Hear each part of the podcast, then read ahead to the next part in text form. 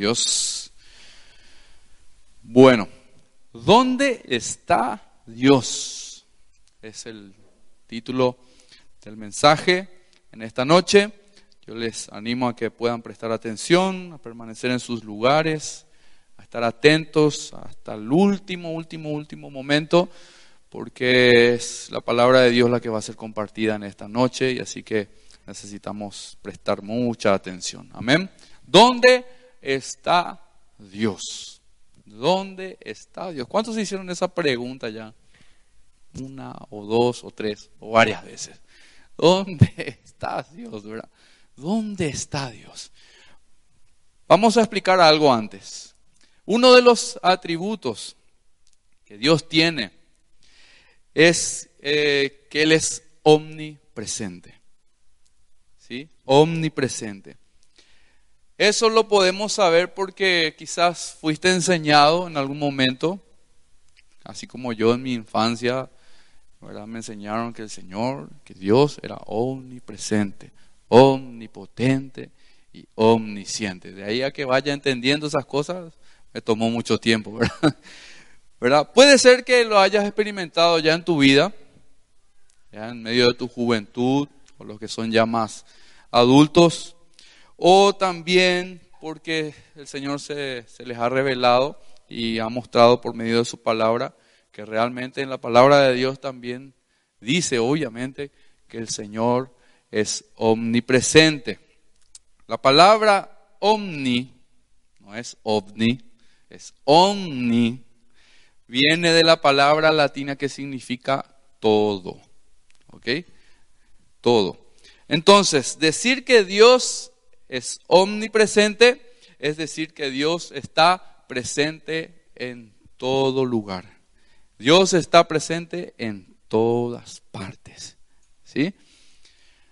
Ahora, ¿dónde vemos en la Biblia? Tenemos curiosidad de dónde vemos en la Biblia que Dios es omnipresente, y que Dios está en todo lugar. Y vamos a abrir ya nuestras Biblias en el libro de Salmo, capítulo 139.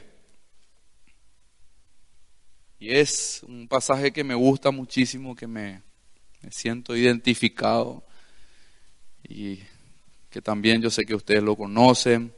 Salmo 139, versículo 7 en adelante. Dice el salmista de esta manera, dirigiéndose al Señor. Jamás podría escaparme de tu espíritu, dice. Jamás podría huir de tu presencia. Si subo al cielo, allí estás tú. Si desciendo a la tumba, allí estás tú. Si cabalgo sobre las alas de la mañana, si habito junto a los océanos más lejanos, aún allí me guiará tu mano y me sostendrá tu fuerza. Podría pedirle a la oscuridad que me ocultara y a la luz que me rodea que se convierta en noche, pero ni siquiera en la oscuridad puedo esconderme de ti. El Señor está en todas partes, en todo lugar. Y esto el salmista lo reconocía. Muchas veces pues eh, queremos huir en medio de nuestro nuestro, nuestro pecado, cometimos algo delante de Dios y queremos escondernos, ¿verdad? Eh, porque el, al cristiano, al hijo de Dios, ¿verdad? Lo que el, el, pecado produce es, es un arrepentimiento, ¿verdad? Y nos lleva a ver que hicimos, hicimos algo mal delante de Dios, que le deshonramos. Así como fue en el, en el principio con Adán y Eva, ¿verdad? Ellos pecaron cometieron pecado y lo primero que hicieron fue tratar de esconderse, pero no pudieron esconderse del Señor. Trataron de huir, de esconderse. Tuvieron vergüenza, dice, pero no pudieron esconderse. Y esta misma expresión, bueno, en Salmista vemos y nos enseña de que realmente Dios está en todo lugar y no podremos escaparnos de Él, ni en ningún lugar, ni por un, ningún instante. También en Jeremías capítulo 23, vamos a Jeremías, capítulo 23, versículo 24, en la nueva traducción viviente. Los que quieran seguir aquí en la pantalla también pueden hacerlo, porque tenemos quizás versiones diferentes. Jeremías 23, 24 dice, ¿puede alguien esconderse de mí en algún lugar secreto? ¿Acaso no estoy en todas partes, en los cielos y en la tierra? Y así dice el Señor. ¿Alguien puede acaso esconderse de mí en algún lugar secreto? Pienso y me imagino, ¿verdad? A personas hoy que están buscando y construyendo refugios, ¿verdad? Porque saben que va a venir algún, algún momento terrible y están buscando esconderse, pero de Dios nadie se va a librar. Y si acaso eh, puede alguien esconderse de mí en algún lugar secreto, ¿acaso no estoy en todas partes, en los cielos y en la tierra? Dice el Señor. La presencia de Dios es continua a través de toda la creación. Si vemos desde la creación hasta el día de hoy, y por siempre su presencia va a ser real aquí y en todo lugar. Y es más, Colosenses 1.17 les leo, dice, Él ya existía antes de todas las cosas y mantiene unida toda la creación. Pueden imaginarse eso, que su presencia no solamente está limitada aquí al, a nuestro planeta Tierra, sino que en el espacio ese espacio infinito, los planetas, su presencia está en todo lugar, hermanos. Ustedes pueden imaginar eso. Pues siempre no, nosotros vemos como que Dios es aquí nomás. Él fue el creador de todas las cosas. Y Él también está, dice, desde antes de todas las cosas, Él ya existía. Y su presencia está en todo lugar. Ahora, vamos a esto. Lo que hay que entender aquí, lo que realmente hay que entender es si Dios, si bien Dios está en todo lugar y en todo momento, esto no significa que se manifieste en todos. ¿Ok? Porque no falta la persona que dice que Dios existe y que está en todos. Si Dios está en mí y Dios vive en cada uno de los que están. ¿Ya escucharon eso? Sí, Dios está en todo lugar y está en todas las personas, ¿verdad? Porque hay algo de bondad en cada persona y Dios está ahí. ¿Ya escucharon eso?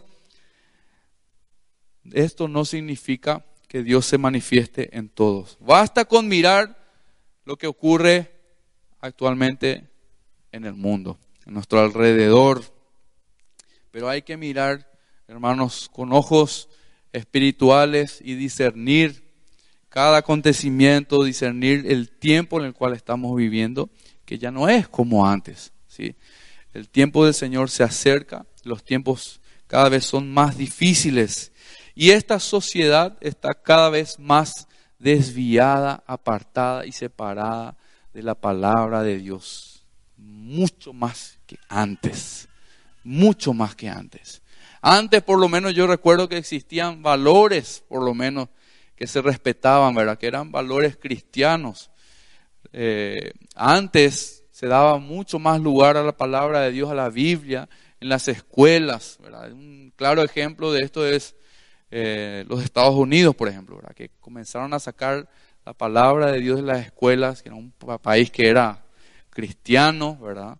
Porque eh, la mayoría de la gente que estaba ahí antes conocía al Señor, seguía al Señor y bueno, era un país, vamos a llamarle cristiano, o sea, seguían los valores cristianos. Y fueron sacando y desechando esto cada vez más, quitando de las escuelas.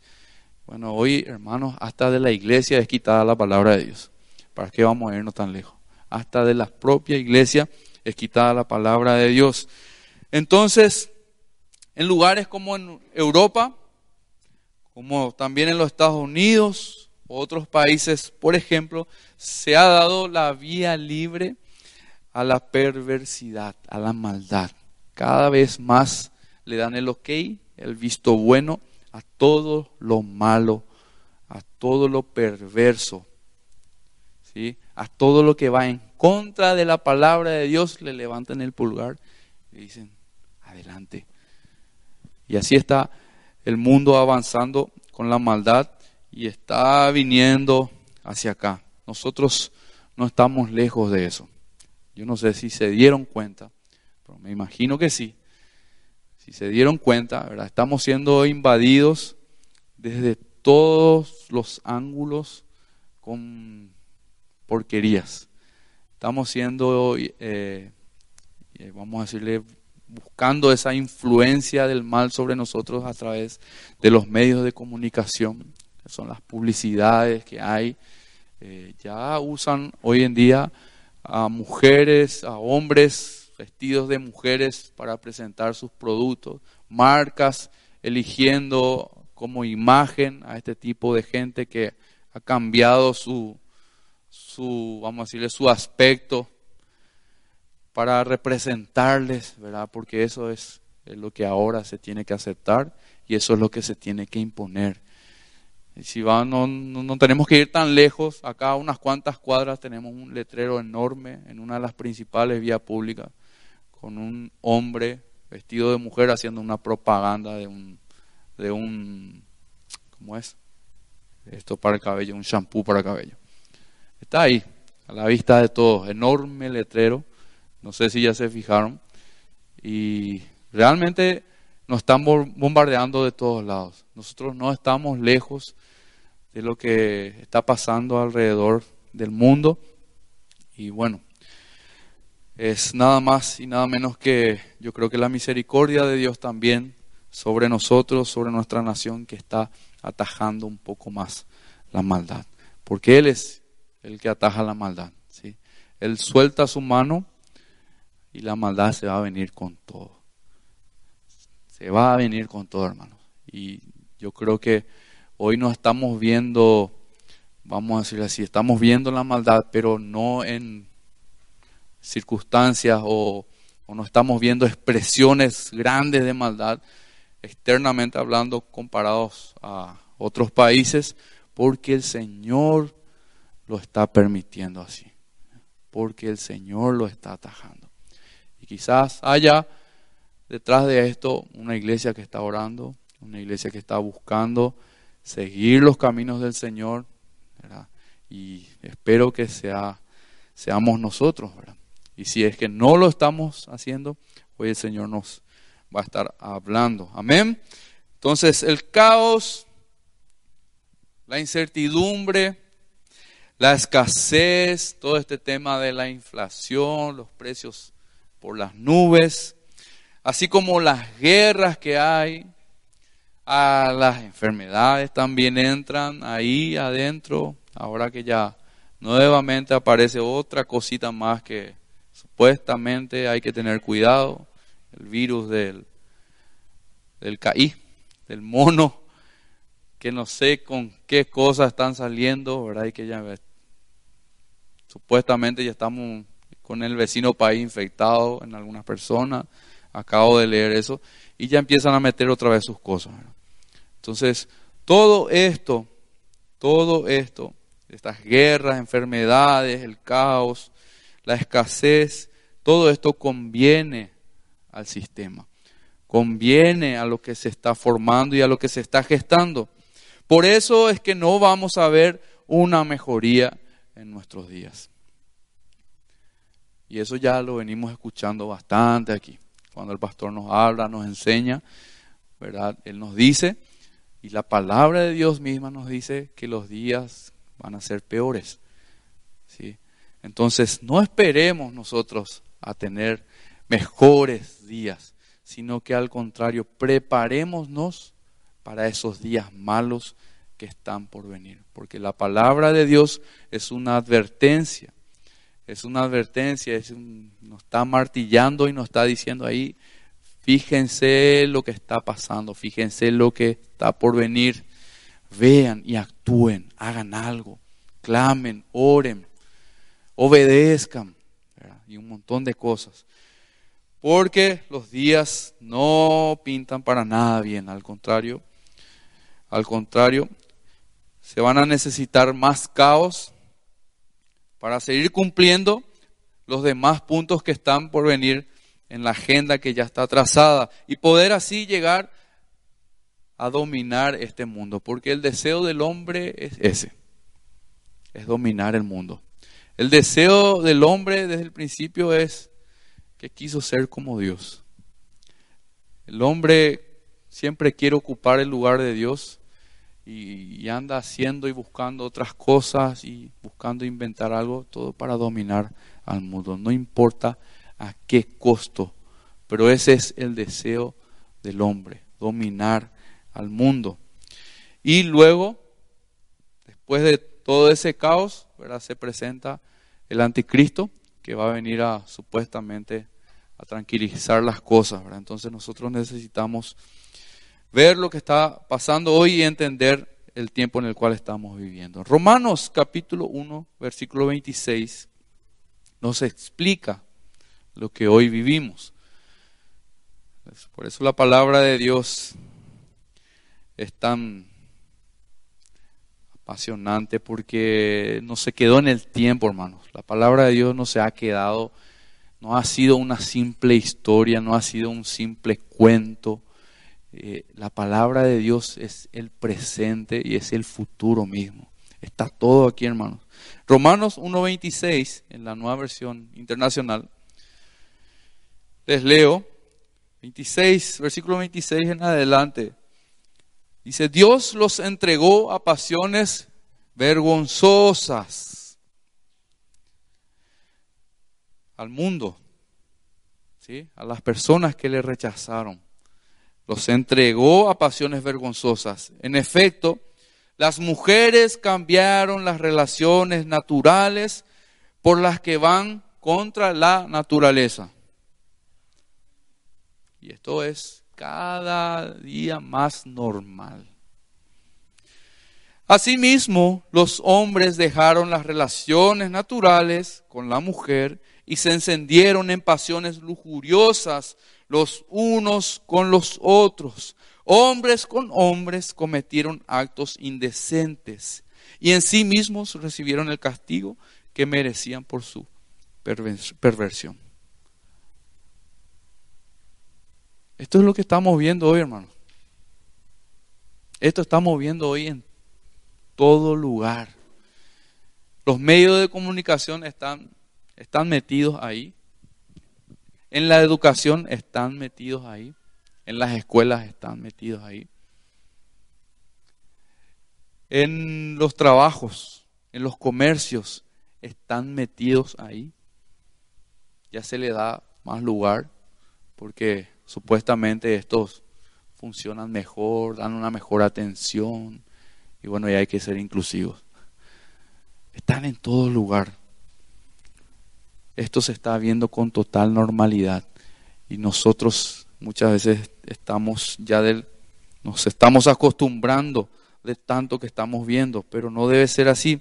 Dice el versículo 28, además, como estimaron que no valía la pena tomar en cuenta el conocimiento de Dios, Él a su vez los entregó en la depravación mental depravación mental para que hicieran lo que no debían de hacer. Y esto va, mucho más allá de lo que nosotros podamos entender. Hoy nosotros vemos casos así de las noticias de homicidios, cosas que antes, no sé, no se veía tanto así, no, no, no salían a la luz y no era tan normal. Y se inventan cosas se inventan cada vez más maldades para hacer. Y lo peor de todo es que eh, estas personas ni ahí están con lo que hicieron. Es, tan profunda y tan metida está la maldad, ¿verdad? que dice que sus mentes se fueron a la vez, se fueron a la total depravación. La maldad son una fábrica de maldad. Las personas en el mundo, muchos son fábricas de maldad. Y eso es lo que la palabra de Dios ya nos advertía y nos decía cómo iba a ser en estos tiempos. Se han llenado de toda clase de maldad, perversidad, avaricia y depravación. Están repletos de envidia, homicidios. Lo que le decía, vemos las noticias, todos los colores de, de muerte hay. En estos días veíamos una noticia terrible de que un padre mató a su niña de creo que de cinco años, tres o cinco años, porque estaba llorando, algo así, la golpeó hasta no poder más y él hablaba como sin nada y contaba. Repletos de envidia, homicidios, disensiones, engaños, malicia, son chismosos calumniadores, enemigos de Dios, insolentes, soberbios y arrogantes, se ingenian maldades, se rebelan contra sus padres, son insensatos, desleales, insensibles, despiadados. Saben bien que según el justo decreto de Dios, quienes practican tales cosas merecen la muerte. Sin embargo, no solo siguen practicándolas, sino que también incluso aprueban a quienes la practican. Esto es un resumen nada más de lo que nosotros estamos viendo hoy y lo que estamos viviendo a nuestro alrededor. El mundo está así, hermanos, así. ¿Y en qué nosotros como hijos de Dios nos deberíamos de diferenciar del mundo. ¿En qué? Les dije al principio que el Señor, que Dios está en todo lugar, pero no se manifiesta en todo. No está en todos. Ahora la gran diferencia es que el cristiano, el Hijo de Dios, tiene al Señor en su vida y debería de ser una luz en medio de la oscuridad debería de ser un contraste eh, visiblemente para este mundo. Nuestra luz debería de alumbrar. Este es el tiempo, es el momento preciso para que los hijos de Dios nos levantemos y hagamos algo al respecto. Ahora, hablando de la gente de este mundo, ¿Dónde está entonces Dios? ¿Dónde está Dios?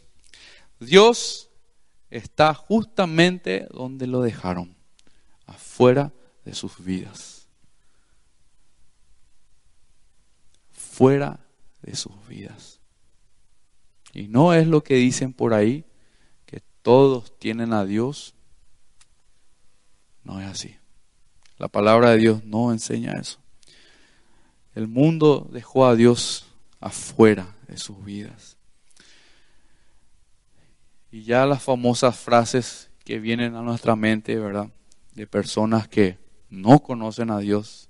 Dice, dicen así, ¿cómo es que pasa esto si es que Dios existe realmente? ¿Ya vieron eso? ¿Leyeron por ahí? ¿Escucharon? O si existiera Dios, no iba a permitir que esto suceda cosas por el estilo que no tienen ningún sentido.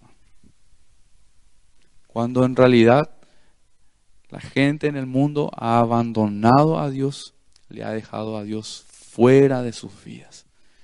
Y esto es en el mundo, hermanos. Ya vamos a ver lo que nos compete a nosotros, lo que nos corresponde. Quiero mostrarles una imagen. Imagen, por favor, si me pueden pasar, no sé si se alcanza a leer, es algo que encontré. Dice la primera parte de arriba, soy una niña de 10 años atrapada en el cuerpo de un hombre de 40. Y la gente alrededor le dice, un verdadero ejemplo, aplauden, es aceptado. Qué valor que tiene, qué valentía. Después dice el segundo del medio, soy un hombre atrapado en el cuerpo de una mujer y quiero casarme con un árbol. Ya dentro de poco vamos a ver esto. Digno de imitar, dice uno, celebremos tu cordura, dice otro. La maldad está a ese nivel. Y después está El tercer joven que está ahí, soy hombre creado a imagen de Dios con dignidad. Dice. Uh, sáquenlo, dice. Está loco. No oigo nada, soy de palo, dice. Otro ahí. Y eso es lo que el mundo hace. Oídos sordos a la palabra de Dios. Y hoy lo que es aceptado es la maldad, esos cambios que hay que van en contra de la voluntad de Dios, en contra de la enseñanza, los preceptos de Dios.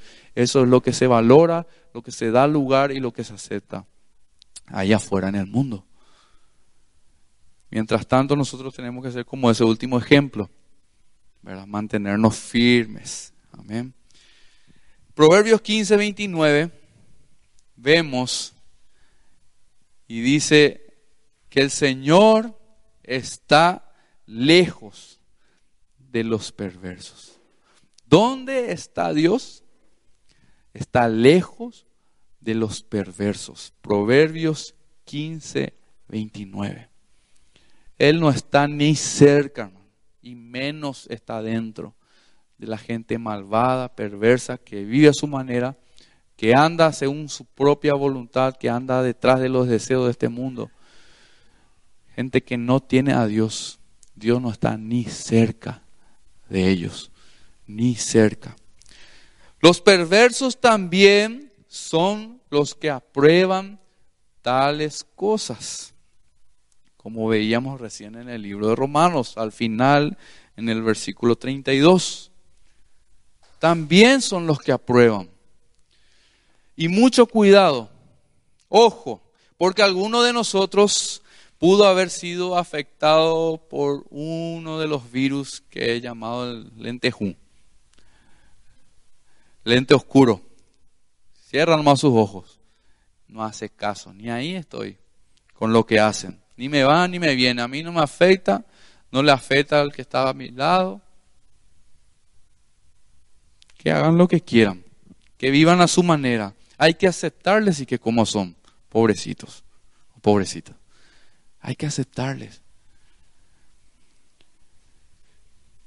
No ven, no vemos la realidad de las cosas que están pasando y las cosas que están por venir. En lugar de omitir, ¿sí? de cerrar nuestros ojos ante esto, deberíamos de nosotros preocuparnos y advertir, porque estas vidas van a ir directa al infierno.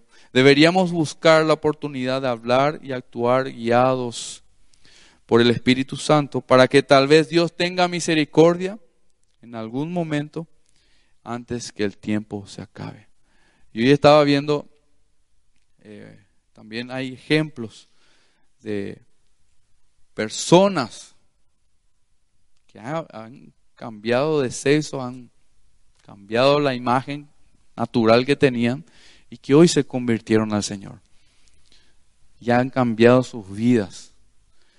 Han cambiado realmente sus vidas y solo Dios puede hacer eso. Y miren que la misericordia de Dios hoy está todavía sobre nuestras vidas y está sobre, todavía sobre este mundo, porque todavía no ha acabado con este mundo. Un día más de vida, un tiempo más para vivir es un tiempo más de misericordia, es un tiempo más para que nos acerquemos a Dios y para que nosotros podamos también acercar a las personas a Dios. Entonces, que el, el, Señor está lejos de los perversos, que nosotros podamos entender eso y que podamos nosotros ser los instrumentos para que estas personas lleguen a los pies del Señor. Ahora, primer punto, la omnipresencia de Dios no será una bendición para quienes lo rechacen. La omnipresencia de Dios sí tiene una bendición para aquellos que le aceptan, pero no es de bendición para quienes lo rechacen. El pecado separa a las personas de Dios y el infierno es un lugar de separación del Señor para aquellos que no han confiado en el Señor. ¿Sí?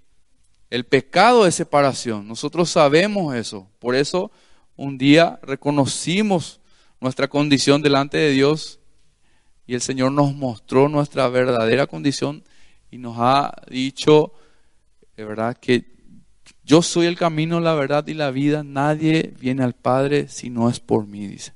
Entonces yo he podido entender que el único camino, la única verdad y solamente la única vida está en Él. Y yo he podido ver que ese es el único camino. Y para entrar en ese camino yo necesito arrepentirme de mis pecados, pedir perdón por la maldad que hay en mí. ¿Me entienden? Entonces, el pecado lo que hace es separa a las personas de Dios y el infierno está preparado para que las personas que rechacen a Dios continúen en esa separación. Isaías capítulo 59, versículo 2. Isaías 59, versículo 2. Dice, son sus pecados los que han separado, los que los han separado de Dios. A causa de esos pecados, Él se alejó y ya no los escuchará. Se acabó el tiempo acá. ¿Sí? Pueden ver que son nuestros pecados los que nos separan de Dios. Muchas veces es como que no le sentimos y no le vemos a Dios. ¿Y dónde está Dios? Nos preguntamos, ¿verdad? Y situaciones que pasamos, que experimentamos en la vida. ¿Y dónde está Dios? ¿Y dónde está Dios? Es la pregunta que nos hacemos. Pero hace rato el Señor nos, nos está mostrando y nos enseña, ¿verdad? De que hay maldad en nosotros, que hay pecados que necesitamos confesarlo para que el Señor pueda nuevamente venir a nuestras vidas y vivir en nosotros. Son los pecados que nos separan de Dios. Hoy necesitamos entender eso primeramente. Ahora imagínense que la presencia de Dios también, como está aquí, como está en el universo, como está en los cielos, también está en el infierno. Al ser omnipresente, Dios está también ahí. ¿Pero para qué? Para desatar toda su ira sobre el pecado. Para eso. Ya no más, ya no precisamente para tener una relación con los que están encarcelados en ese lugar, sino para desatar su ira. Y nosotros tenemos que entender que hoy es el tiempo de acercarnos al Señor y de reconciliarnos con Él, porque luego ya será tarde. Apocalipsis 14:10 habla de eso, si quieren leerlo más adelante. La omnipresencia de Dios sí es una bendición. ¿Para quién es una bendición? Si el que el Señor esté en todo lugar acompañándonos, ¿Para quién es una bendición? Primeramente, para los justos. Los justos. ¿Quiénes son los justos? Los justos son los que creen en el Señor, los que una vez reconocieron sus caminos delante de Dios y le abrieron las puertas de su vida a Él. Y estos fuimos nosotros justificados por el Señor. Esos son los justos. Proverbios 15 29, recién estuvimos leyendo la primera parte, esta es la segunda parte, Proverbios 15, 29 dice, pero oye las oraciones de los justos. También primera de Pedro 3:12 les leo, porque los ojos del Señor están sobre los justos y sus oídos atentos a sus oraciones. Si vos sos una persona justificada por el Señor, tené por seguro que Él te va a oír donde quiera que estés. En el momento que sea, el Señor te va a estar escuchando. Y esta es una de las bendiciones que tiene el justo, ¿verdad? Por medio de la omnipresencia de Dios. También, Proverbios 11, versículo 8, Proverbios 11, 8, Dice así, miren esta tremenda bendición. Los justos son rescatados de dificultades, dice este proverbio. Los justos son rescatados de dificultades y éstas caen sobre los perversos. Miren que el Señor también nos libra de dificultades, hermano. ¿Vos querés evitar dificultades? Comenzá a acercarte al Señor y sé, justificate ante Él, que Él te justifique. ¿sí? Vemos el ejemplo claro de este pasaje en la vida de Lot y de su familia. ¿Recuerdan a Lot y su familia? ¿Quién era Lot? Lot era un padre de familia que fue a Sodoma a instalarse después de salir de, de Egipto. Él dice que fue prosperado en Egipto, pero tuvo diferencias. Él estaba con Abraham y bueno, él tuvo que elegir otra tierra a donde ir. Y ahí fue que miró, observó, analizó y vio a Sodoma. ¿Por qué eligió Sodoma Lot para ir? Porque era una ciudad que más o menos se, se asemejaba a Egipto. Era una ciudad que tenía mucho movimiento, había mucho, mucho comercio, era una ciudad, vamos a decirle, próspera, en un sentido. Entonces, él miró de esa manera a Sodoma y eligió ese lugar para ir. Se acercó, dice que en Génesis capítulo 14, 12 en adelante, 13 en adelante inclusive dice que él se acercó, puso sus tiendas, llevó a su familia ahí, luego sí que ya se ubicó en Sodoma, ¿verdad? junto con sus hijas y su esposa. Bueno, lo que sí que saben la historia, a continuación lo que pasó, ¿verdad? El Señor le advierte a él que va a destruir ese lugar, ¿verdad? Y Lot fue considerado por Dios como un hombre justo, muy a pesar de sus dificultades, sus limitaciones, ¿verdad? porque él, él hizo muchas cosas mal también, ¿verdad? y una de ellas fue mirar ese lugar, desear ir a ese lugar, ¿verdad? con una intención incorrecta, ¿verdad? porque él quería ubicarse en ese lugar para prosperar. Entonces, dice en unos pasajes en el capítulo 12 que Lot vivió en Sodoma y él estaba, dice que abrumado y se afligía cada día, dice, por la maldad, la perversidad que había alrededor de él. Y nos preguntamos, ¿qué es lo que hacía Lot en medio de esa gente perversa y malvada? Tal vez, seguramente, él pensaba que podía cambiar a unos cuantos de los que estaban ahí. Tal vez, no sabemos. Si era así, sabemos que fracasó. Porque Dios después destruyó por completo ese lugar. Dios permitió que Lot y su familia permanecieran en ese lugar sin contaminarse. Aunque vivían en medio de un pozo negro lleno de maldad e iniquidad. También él lo rescató a él y a dos de sus hijas antes de que cayera el juicio en Sodoma. También su esposa había salido de ese lugar, pero sabemos que murió al salir de ahí por desobediente. Miró atrás, se convirtió en una estatua de sal y murió. Génesis 19. Eh, Lot no fue rescatado por algún mérito de él en ese lugar. Y eso es lo interesante. ¿verdad? El, justo es así. Dios es quien le rescata. No es por algún mérito nuestro el que nosotros vamos a librarnos también del mal, sino que Dios en su infinita misericordia es el que nos va a rescatar. Entonces, Lot no tuvo ningún mérito. Vamos a ver por qué.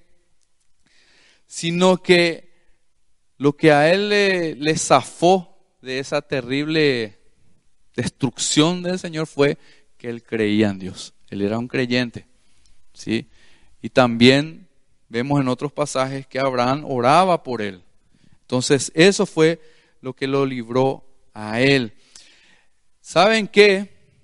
Incluso en Génesis 19, 16, vemos que él fue rescatado, fue agarrado, dice, fue traído, llevado de la mano por los ángeles de Dios, porque él, él como que no quería abandonar ese lugar. Vean un poquitito, Génesis 19, 16, dice, como Lot todavía titubeaba, dice. Quizás el lugar, amaba el lugar, quizás veía el lugar como algo importante y, le, hacía dudar, porque él tenía el mensaje ya, él recibió el mensaje de que debía de salir de ese lugar porque ese lugar iba a ser destruido. Pero dice, como lo todavía titubeaba, los ángeles lo agarraron de la mano, dice, y también a su esposa y a sus dos hijas, y los llevaron enseguida a un lugar seguro fuera de la ciudad, porque el Señor tuvo misericordia de ellos. El Señor tuvo misericordia de ellos. Y así vamos a ser nosotros. El Señor es quien nos va a librar, hermanos, de la destrucción. Cuando llegue después el mayor de los juegos para la destrucción total de este mundo, la salvación nos la va a dar el Señor. ¿Sí? La salvación es por medio de Él, no por mérito nuestro, no es porque nosotros lo merezcamos, sino que Dios es el que nos va a rescatar de eso. Lot había entrado en Sodoma y también por lo visto que Sodoma había entrado en Lot y por eso le fue difícil dejar ese lugar. Así como al principio eh, Lot buscó esta ciudad porque se asemejaba a Egipto. Eh, dice que Abraham consiguió sacarle de Egipto a Lot, pero no consiguió sacar también a, Israel, a Egipto perdón, del corazón de Lot. Y la misma cosa ocurrió después. Por eso dice que él titubeaba para, para abandonar ese lugar. Pero los ángeles del Señor dice que le agarraron de la mano, le sacó de ahí y se fueron. Dice que dos de sus hijas, aparentemente tenía cuatro hijas, dos de sus hijas se llegaron a casar inclusive con gente de, ese, de esa ciudad, gente malvada y perversa. Y mientras Lot advertía a su familia lo que iba a pasar, estos se burlaban. Y no, yo no veo eh, que estas, estas parejas, estas familias hayan salido de ese lugar. Salieron nada más que él y sus otras dos hijas de ese lugar. Los justos, los justos serán bendecidos por la omnipresencia, omnipresencia de Dios. También los contritos y humillados. Isaías capítulo 57, versículo 15.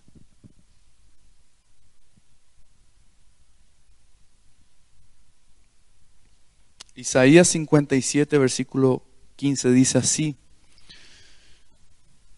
el alto y majestuoso que vive en la eternidad. El santo dice, yo vivo en el lugar alto y santo con los de espíritu arrepentido y humilde.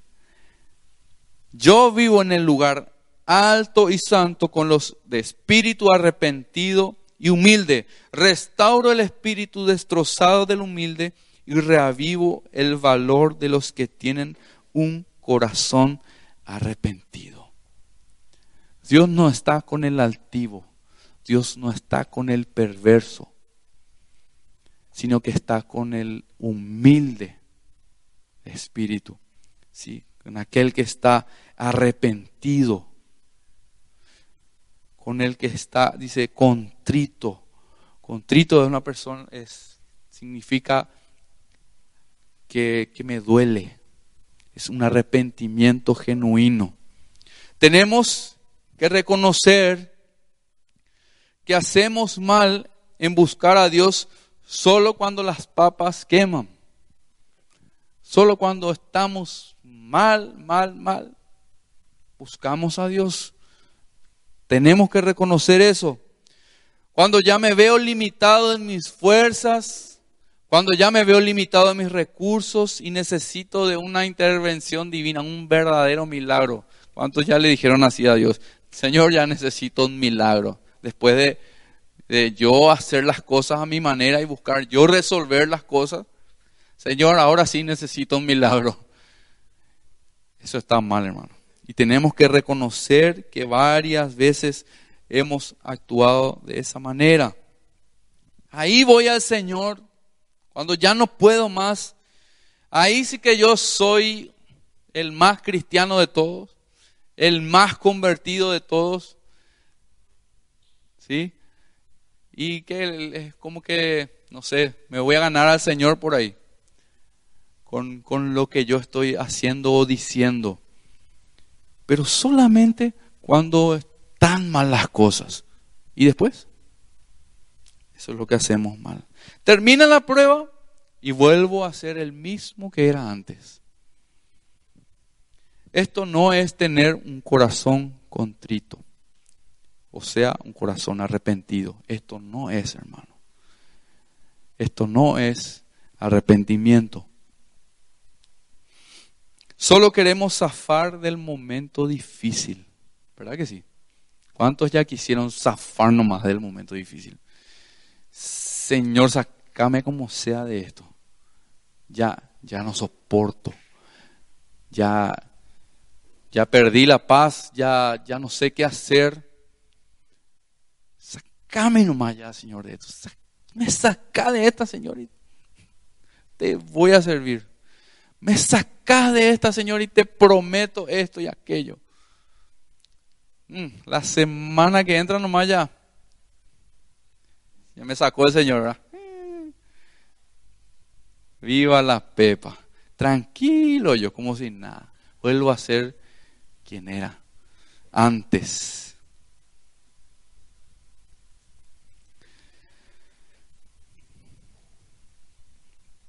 Y esto es un reflejo de lo que muchas veces somos, somos en la semana. Esto es un reflejo de lo que muchas veces somos en la semana. Como somos en los momentos difíciles nos acercamos a Dios y buscamos de Dios, luego termina y vuelvo a mi vida normal. ¿Saben que pasa algo similar en la semana con unas cuantas personas? La gran mayoría y conmigo me ha pasado también. ¿Qué es? Es como que llega el fin de semana y llamo al Uber para venir a la iglesia. Y ese Uber es, representa a Dios. Y me subo yo al Uber. Y ahí le entrego a Dios, al Uber, mi vida. Llévame a la iglesia. Voy a ir a adorar, voy a ir a escuchar tu palabra. Me voy. Llego acá, llego en el Uber, termina el culto, salgo nuevamente, ¿verdad? Llego en casa, me entrega el Uber, chao, le digo. Y ya empiezo yo a manejar mi vida nuevamente. Otra vez yo, tomando el timón de mi vida. Durante la semana elegimos nosotros manejar nuestras vidas. Y el fin de semana, cuando llega un tiempo de estar aquí en la iglesia, en el culto, busco que el Señor maneje mi vida. Pero las cosas no funcionan así con el Señor. Eso quiere decir que Dios todo el tiempo está fuera de nuestras vidas. Nosotros en realidad no le estamos dando el lugar que le corresponde al Señor para que Él sea quien maneje nuestras vidas. También somos inmaduros al querer escapar de las aflicciones, de los problemas, las angustias, sin ser enseñados y ser tratados por Dios. Queremos resolver las cosas a nuestra manera y lo más rápido posible. ¿Cuántos ya le pasó eso? A mí ya me pasó varias veces. Ya no, no tengo paciencia. No tengo paciencia cuando está ahí la aflicción, está el momento duro. ¿verdad? Ya quiero zafar, como dije hace rato, ya quiero que se termine y trato de hacer algo a mi manera. Antes constantemente buscaba esto, constantemente trataba de resolver las cosas a mi manera y tapaba un agujero y hacía otro agujero más grande. Otro agujero peor. Y así me iba como una de esas bolas de nieve aumentando en, en las aflicciones y en los problemas porque era de nunca acabar. Nunca le daba por el lugar a Dios. Nunca le permitía a Dios obrar en mi vida. Nunca entendí que yo tenía que ser tratado por el Señor en medio de esa prueba. Entonces, no seamos inmaduros también al querer escapar de ese tiempo de aflicción y de prueba, que sí el Señor siempre tiene algo que enseñarnos y el Señor tiene algo que tratar con nosotros. Dios, el Señor está con los que reconocen su pecado, se arrepienten y le buscan con sinceridad. Salmo 34, 18, para ir terminando, dice así, Salmo 34, 18, el Señor está cerca de los que tienen quebrantado el corazón. Hace rato leíamos que Él está alejado de los perversos, decían proverbios. Ahora vemos que el Señor está cerca de los que tienen el corazón quebrantado. ¿Sí? Él rescata a los de espíritu destrozado. Él rescata a los de espíritu destrozado. ¿Qué nos da a entender este pasaje, hermano? Que es importante, que es vital de que nosotros permanezcamos siempre en el Señor. Que nosotros busquemos ser obedientes a su palabra. Y que en medio de esa aflicción y esa prueba nosotros podamos confiar en el Señor. Porque dice que Él nos va a rescatar. No somos nosotros los que vamos a lograr huir o salir a flote o escapar de esa situación, sino que Él nos va a rescatar. Y cuando viene su rescate, viene realmente para rescatarnos.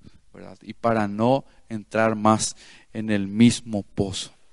En conclusión, hoy sabes que Dios debe manifestarse en tu vida. Hace rato les dije que si bien Dios está en todo lugar, Dios es omnipresente, Él tiene que estar dentro de tu vida.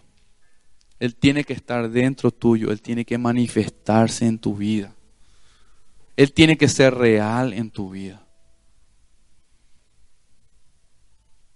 Para ello, tenés que reconocer tus faltas primeramente delante de Él y volver a colocarle en el mando de tu vida.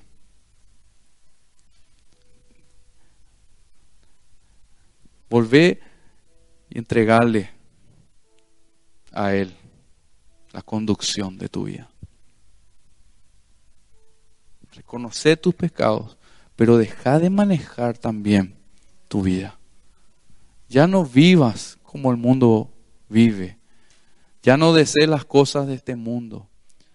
Ya no des lugar a tu vieja naturaleza, a esos deseos pecaminosos. Ya no. Arrepentite pero entregale al Señor tu vida de una vez por todas. Volvé a colocarle en el mando de tu vida. También tenés que pedir a Dios que se revele en tu vida porque es el único capaz de darte la transformación que necesitas. Si hoy podés reconocer tan solo eso, decirle al Señor que estás en falta delante de Él y que necesitas de su presencia, que necesitas que Él se muestre a vos como nunca antes lo ha hecho, Él lo va a hacer. Él lo va a hacer. Ese tipo de oraciones es la que Dios responde. Cuando nos vamos a Él reconociendo lo que somos, la vida que llevamos, el camino por el cual andamos. Él escucha esa oración. Y nosotros debemos de confiar que Él va a transformar nuestras vidas. Él es el único capaz de darnos esa transformación. Él es el único. Tienes que saber que el tiempo de acercarte a Dios es hoy para que su omnipresencia sea realmente una bendición para tu vida. Isaías 55, 6 dice, busquen al Señor mientras puedan encontrarlo, llámenlo ahora mientras está cerca. Mientras el Señor está cerca, llámenlo. Llámenlo. Demos el lugar que le corresponde al Señor en nuestras vidas. ¿Sí? Dejemos de vivir a nuestra manera ya no vivamos como el mundo lo hace. Y que cuando nos hagamos esta pregunta, ¿dónde está Dios? O alguien nos pregunte, ¿dónde está Dios? Nosotros sepamos responder con autoridad y con firmeza. Dios está en mí. Dios está en mí. Dice que la destrucción, el mal, no nos va a tocar. De todas, todas ellas, dice, lo librará el Señor. Al justo, al que tiene al Señor en su vida y le reconoce en todos sus caminos. Te invito a cerrar tus ojos.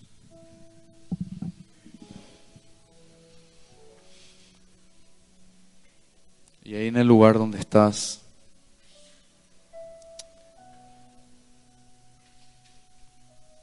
Hace una oración, dirigite al Señor sinceramente dile al Señor que la vida que estás llevando, sinceramente dile a Él que la vida que estás llevando no es una vida que sea del agrado de Él. Sincero con el Señor y dile, Señor, reconozco, reconozco mi, mi maldad, reconozco, Señor, que no te estoy entregando mi vida por completo a ti. Señor, reconozco que aún estoy actuando como el mundo actúa. Señor, y Hoy sé y entiendo de que tú, Señor, dice que estás alejado del perverso, del malvado. Vives alejado y que no estás ahí, Señor. Yo hoy te pido, Señor, que saques la maldad de mi vida, saques esa basura, esa suciedad que hay dentro de mí, me limpies por completo Busco, Señor, en este momento que tú me santifiques, tú limpies mi vida. Te entrego a ti, Señor, cada área y cada parte de mi ser, Señor, para que tú lo gobiernes, Señor. Y tú seas quien dirija de una vez por todas mi vida, Señor. Hoy, a la edad que tengo, ya con las decisiones que he tomado, ya quizás estudiando para recibirme, quizás ya con una pareja, casado, quizás hoy estás ya con hijos. No importa tu situación, no importa lo que hayas experimentado, lo que hayas vivido. Hoy lo que Dios quiere es librarte del día malo. Hoy lo que Dios quiere es salvar tu alma, salvar tu vida y quiere que seas parte del reino de Dios. Solo Él puede hacer ese cambio, solo puede Él hacer esa transformación en nuestras vidas. Las cosas quizás no van a mejorar para nosotros, no es que todo sea color de rosa, pero Él va a ser nuestro ayudador él va a ser nuestra respuesta siempre. Él va a ser nuestro pronto auxilio. Él va a ser quien nos rescate el día malo. Y Él nos va a acompañar. Ya no estaremos solos. Ya no estarás sola. El Señor irá contigo. Y este es el deseo del Señor hoy de caminar junto a ti. Y ese mismo deseo es el que vos y yo debemos tener hoy, el de caminar con Jesús, el de caminar con el Señor para obedecer sus mandamientos. Señor, te entregamos nuestras vidas, Señor, que, Señor, así como vimos tu presencia, tu omnipresencia, sea una bendición para nuestras vidas, porque es la que nos va Señor, a sostener, la, es la que nos va a guiar, es la que nos va a escuchar también.